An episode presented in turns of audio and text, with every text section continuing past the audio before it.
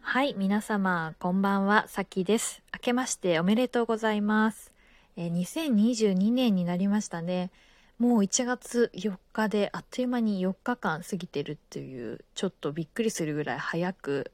年始が過ぎ去っているような感じなんですけども、皆さんいかがお過ごしでしょうか？私は今日からお仕事も始まって、まあ、通常通りの生活に戻ったわけなんですけども、年末年始は皆さんはどんな風にお過ごしされてましたか、えー、私は、えー、もう30、31日は特に何をするわけでもなく、えー、過ごして、あの31日はシャワーを浴びてる間に知らない間に年を明けてたというようないつも通りの、いつも通りというか、あの、日常的な年末年始でした。はい。ただ、え、ー、とですね、1月3日にですね、あの歌舞伎を見に行ってきました。なんか多分人生の中で初めてじゃない気もするんですけど なんかこう中学生だったか小学生の時にこう課外授業みたいな形で歌舞伎のようなものを見に能だったのかな？歌舞伎だったか能だったかわからないんですが見に行ったような記憶はあるんですけども、まあ、大人になってから初めて歌舞伎というものを見に行ってきました。で今あの歌舞伎の方でやってるものがですね、プペルというあのキングコングの西野さんが書いた絵本で有名なものですけども、あちらを題材にした、えーと、歌舞伎がやっていて、結構こう歌舞伎をわからない人にも面しめる、面しめる面白く、おも楽しめるですね。楽しめるあの内容になってました。行った感想としては本当に楽しくて、あの、あっという間に過ぎてしまいました。あの、チケット自体は結構満席近いようなんですけどもあのところどころ空いてる席もあるみたいなのでお一人とかお二人で行く分にはまだまだチケットは取れると思うのでまだ行ってなくて行ってみたいと思ったら是非この後チェックしてみてください。で、えー、歌舞伎をですね私は今回初めて見て面白いなと思ったのが結構こう五感を使って楽しめるものなんだなっていう面白い発見がありました。まあ、五感といってももちろん味覚っていうのは正直あの使ってないんですけどもあの目で見る楽しみ音で楽しむ、まあ、楽しみもありましたしあと意外なところであの感覚、まあ、食感なんですけども、まあ、こうあの役者さんたちが駆け抜ける風みたいなものも結構感じれたりしたんですよ。それも面白かったなと思いますしあとはその駆け抜けた後にこうふわっと役者さんたちの、まあ、香りって言っていいのかわからないんですけどもこう独特なお化粧の香りなのか衣装のこう香りなのかなんかこう舞台裏の香りみたいなものも感じて結構面白かったですね。あの私が座ってたところが、えー、花道と呼ばれる、えー、あの歌舞伎独特のこうあの舞台構成になってるこう長い廊下みたいなものがあの客席の左側にあるんですけども、まあ、そこの本当に真横の席に座ってたんですね。でこうあの客席は後方の方に座っていてあのなのでそこにあの演技中の役者さんたちが駆け抜けて出てきたりあのそのまま舞台からあの去っていく時にも走っていったりとか、まあ、そんな感じでこう頻繁にあの海老蔵さんとかあの娘さんのボタンちゃんとかが横を通ってくれてもう手を伸ばせば触れちゃうんじゃないかぐらいの距離にいらっしゃったんですよ。まあ、それがすごくあの楽しかったですねやっぱり楽しかったでもちろん触ったりはしないんですけどもあのその臨場感あふれるあの空間に入れたっていうのが面白いなと思いました。あとその舞台の出ている方々だけじゃなくて、あのー、その舞台裏の入り出入り口に近い場所にいたのでその裏方の方々のなんかこう動きみたいなの少し感じるんですよね。例えばその、えー、役者さんたちが出てった後にこうカーテン上げ幕っていうカーテンがあるんですけどそこをこう閉める方々の動きみたいなのが音で感じたりとかして結構こう勢いがある時は思いっきりカーテンをこう音を鳴らせて閉めたりとかあの逆にこう退出する時ゆっくりあの役者さんたちが出ていく時はあのカーテンもゆっくり開けてゆっくり閉めるみたいな形で結構そこも気を使って演出されてるなっていうのが感じ取れて面白いなと思いました。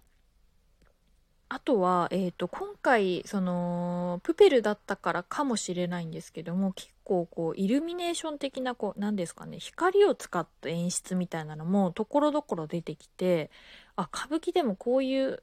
光を使った演出ってするんだなっていうのも、一つの、あの、驚きというか、面白さではありましたね。なんかこう、プペルって、あの、星がすごいキーワードで、あの、出てくる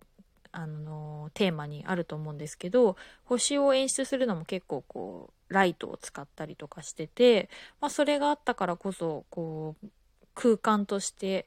こう幻想的なものをこう演出できてる感じもあってあのその空間にいてあの圧巻される感じとかもありましたね。あのもしかしたら普段のこう伝統的な歌舞伎のテーマにはなかなか光の演出ってされてないのかもしれないんですけども、えー、まあ、プペルという、まあ、子供も楽しめるテーマだったからこそそういったちょっと近代的な演出なんかも盛り込んでたのかなみたいな感じはありましたね。あのー、観客も全然こうおばあちゃんおじいちゃんばっかりとかじゃなくてむしろ子供連れの親子が多かったりとかあの若いカップルとかも多くてあの本当にこう何ですかね新しいお客さんを取り込む、まあ、いいきっかけになったんじゃないかなというような感覚が、まあ、勝手ながら私の方でもありました。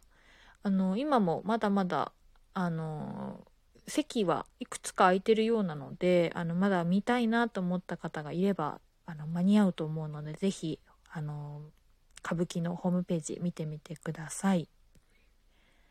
まあ、あとはとにかくあのボタンちゃん私あのボタンちゃんの演技を見に行ったんですけどあのダブル今回ダブルキャストでボタンちゃんと勸玄くんがあの交互にこう出演してるんですが私が見に行ったのは本当に新年明けて初公演の、えー、ボタンちゃんの演出を見に行って演出出演してるあの舞台を見に行ってもう本当に可愛くてあの顔の作りあの表情の作り方とかも本当にいっぱい練習したんだろうなっていうのがすごく伝わってきたりとかでお父さんとの掛け合いだったりとかこうなんか一言一言すごく丁寧に発してるなっていうのがすごく感じれてもうなんかあの舞台を見たら舞台って言っていいんですか？あの歌舞伎を見たらあのもうファンになりますね。なんかもう一回ボタンちゃんのあの回があったら行きたいなって思いました。もうむしろボタンちゃんの見たから今度勸玄くんのあのプペルも見たいなって思ってるのは正直なところなんですけども本当にそれぐらい魅力的なあの歌舞伎でした。で、まあ、プペル自体は私はこの歌舞伎を予約してから初めて、あの、ちょっと予習も兼ねてアニメを見ようっていうことで、あの、アマゾンプライムで、あの、ビデオ、ビデオじゃないですね、あの、アニメーションを見て行ったわけなんですけども、あの、なんか今の時代にやっぱりすごく合ってるというか、なんか、こう、みんなが忘れてた、なんかこう、気持ちみたいなものを思い出させてくれるアニメだなという印象があった中で、まあ、それを歌舞伎でやることで、まあ、よりなんかこう説得力があるなんか作品になってたなと思います。なんかこうボタンちゃんが大きな声で叫ぶシーンとかで、まあ、そのなんか煙の向こう側に、まあ、星が星なんてあるわけないってこうみんなが言う中で、まあ、それを誰か見たの見たんでしょうかみたいな誰も見てないんだったらまだわからないじゃないかみたいなこう大きな声で声を張り上げて主張するシーンがあったりとかあったんですがなんかそれもこう何ですかね一つのこう訴えみたいな感じで結構感じ取れてまあそのボタンちゃんが言ってるわけじゃないかもしれないけどもその、まあ、関係者の方々とか、まあ、もしかしたら海老蔵さんとか今回こういうちょっと伝統とは外れる歌舞伎をした中であのいろんな反対があったけども、まあ、やり通したっていうところで、まあ、こう誰も見てないことをやり通すみたいなその強さだったりなんかそんなのをそのセリフから結構感じ取れたりとかして面白いなと思いました。まあ、今回このちょっと近代的な歌舞伎まあ、歌舞伎と舞台の間ぐらいの演出のものに触れられたおかげでちょっと歌舞伎っていうものも勉強までは言わないですけどもちょっと調べてみたいなとか何か機会があったら歌舞伎っっていうものをもっとこう伝統的な演出してるものを見に行ってみたいなとか思えたので、えーとまあ、こういったやっぱり時代に合わせた、あのー、内容でまた一歩こう伝統っていうものに興味を持ってもらうきっかけを作ったりとか、まあ、そこからもっとこう伝統に対する意識がこう日本の国民の方々が変わってもっとこう引き継がれていくような形で続いていけばいいなとか思いながらなんかこういった新しい試みをしてくれて本当に良かったなと思います。なんかもうあの海老蔵さん一家のファンになったなと思いますすごいあの単純なんですがまた絶対親子出演があったらもう絶対見に行きたいと思いますし、まあ、子供だけでも見に行きたいと思うし、まあ、歌舞伎っていうそれあの伝統だけでも見に行ってみたいなとか思うので、まあ、本当いいきっかけの、あの舞台だったなと思います。またなんかこう年末年始に限らずですねなんか自分の教養だったりとか新しいこうなんだろうな興味をこう広げるためになんかこうこういったことがあればあのまずは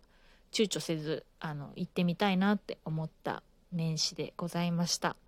まちょっと今日はこんな話をしましたが皆さんは年末年始どんな風にお過ごしでしたでしょうか？何か今年の抱負だったりあの年始から初めて見たものとかあればぜひぜひ教えてくださいでは今日もここまでお聴きくださってありがとうございます。次回の放送をお楽しみにしてください。では。